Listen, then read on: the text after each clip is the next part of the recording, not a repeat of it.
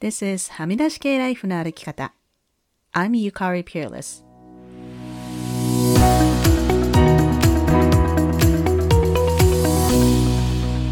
周りが決めた道からはみ出して自分だけの生き方をする人を応援するポッドキャスト。はみ出し系ライフの歩き方。Welcome to episode 243. 皆さんこんにちは。ピアレスゆかりです。こちらは春休み真っ只中でどんどん春らしくなってきています。先週はトロントに行っていたので、ポッドキャストはお休みしましたが、無事にビクトリアに戻りました。トロントには私が今全国役員を務めている全カナダ日系人協会 National Association of Japanese Canadian NAJC という団体のミーティングのために行ったんですが、その合間にトロント在住の日系アーティストたちとご飯を食べたり、うちの長男に会ったり、仕事関係の人に会ったり、ミュージアムに行ったりしてきました。はめらいのオフ会もやって、気がついたら3時間ぐらい喋りまくって本当に楽しい時間を過ごせました。オフ会に関してはリスナーの千夏さんがいろいろとお手伝いをしてくださって本当に感謝しています。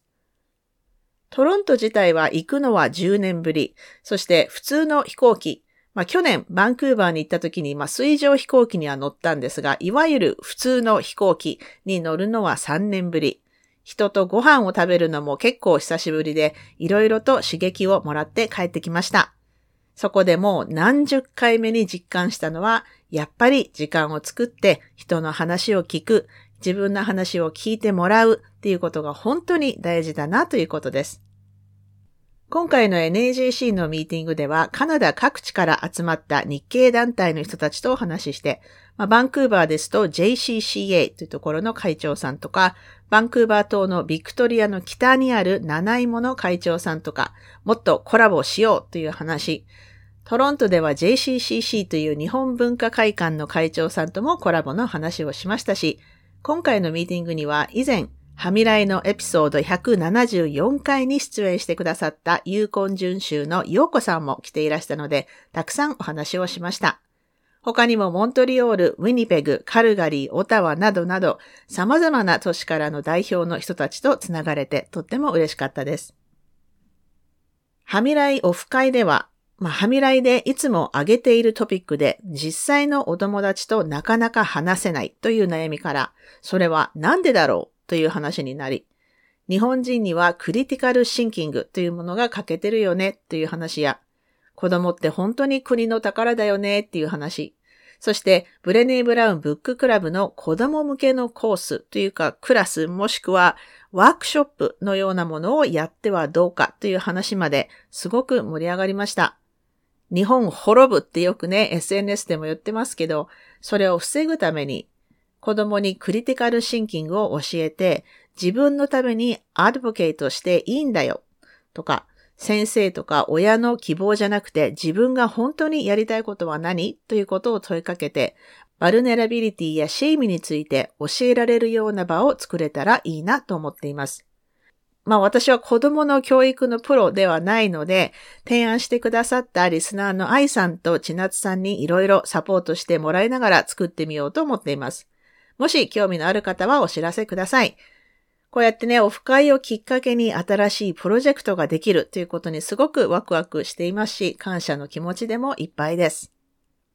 そして実はこれがハミライシーズン5の最後のエピソードです。4月からはシーズン6になります。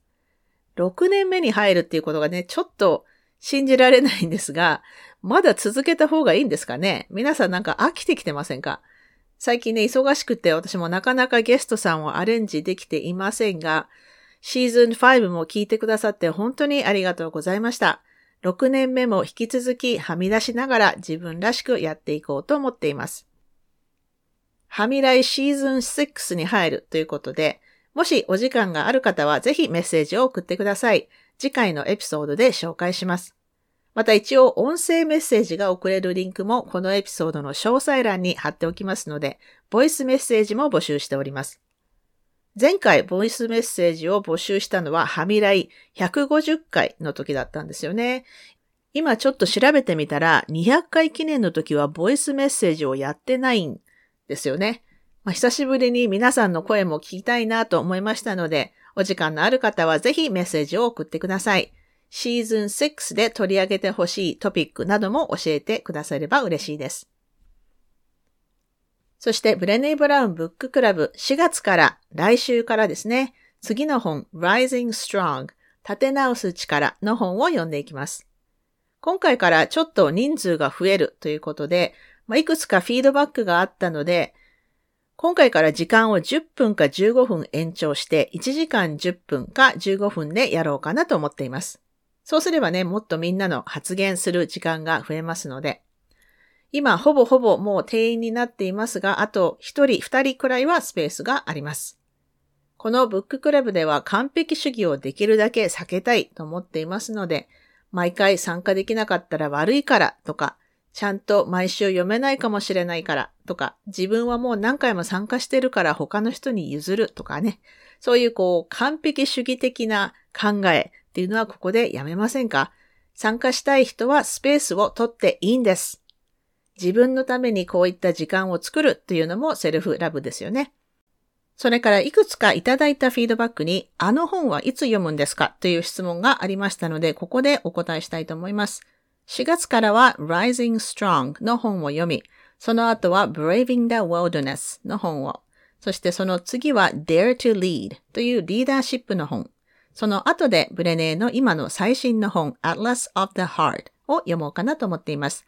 そしてそこまで一通り読んだら、とりあえずブレネー・ブラウンブッククラブはおしまいにしようかなと今は考えています。というわけで来週からのブッククラブ楽しみにしています。さて、それでは今週のポジティブです。今週のポジティブはもういっぱいありすぎて、どれから選べばいいかわからないんですけれども、一つ挙げると、昨日ですね、私がこの NAJC でメンバーになっている新移住者委員会っていうところが企画した高齢者医療に関する講演会がすごく良かったということです。富山県で物語診療所という施設をされている佐藤信彦先生の講演だったんですが、人の人生には一つ一つ違う物語があって、それを最後まで見届けるという姿勢に本当に素晴らしいなと思いました。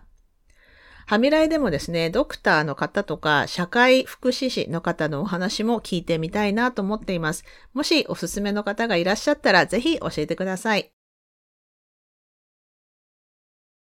それでは今週もお聞きいただきありがとうございました。はみ出し系ライフの歩き方は、プロデューサー、ホストのピアレスゆかりが、未譲渡のコースト整理種領域であるカナダ・ブリティッシュコロンビア州ビクトリアで制作しています。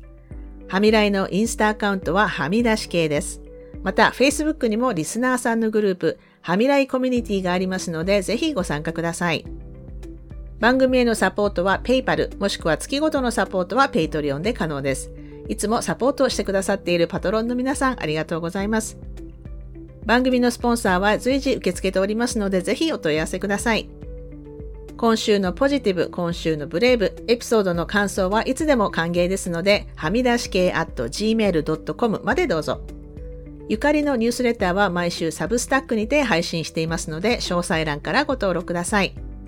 はみらいを気に入ってくださった方は、ぜひお聞きのポッドキャストアプリにて、はみらいのレビューを書いていただけると嬉しいです。レビューを書いていただいた方には、はみらいステッカーをお送りしますので、住所を教えてください。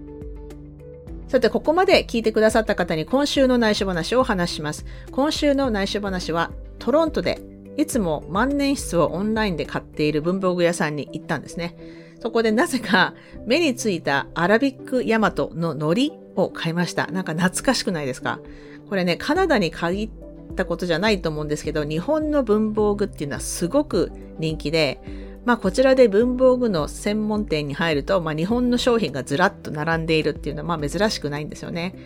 2月にこう毎日お手紙チャレンジっていうのをやった時に、手紙のね、こう封をするところに糊がついていない封筒っていうのが結構あって、あの、いわゆるスティック糊っていうのを使ってたんですけど、なんか使いにくいんですよね。ですぐに乾いてしまうし、でもまあ今回あの、アラビックヤマトを買いましたので、いつでも糊付けできるようになりました。これからもね、だいたい週に1回くらいはお手紙を出すっていうことを続けていきたいなと思っています。というわけで今週も黙らない女、黙らない人でいてくださいね。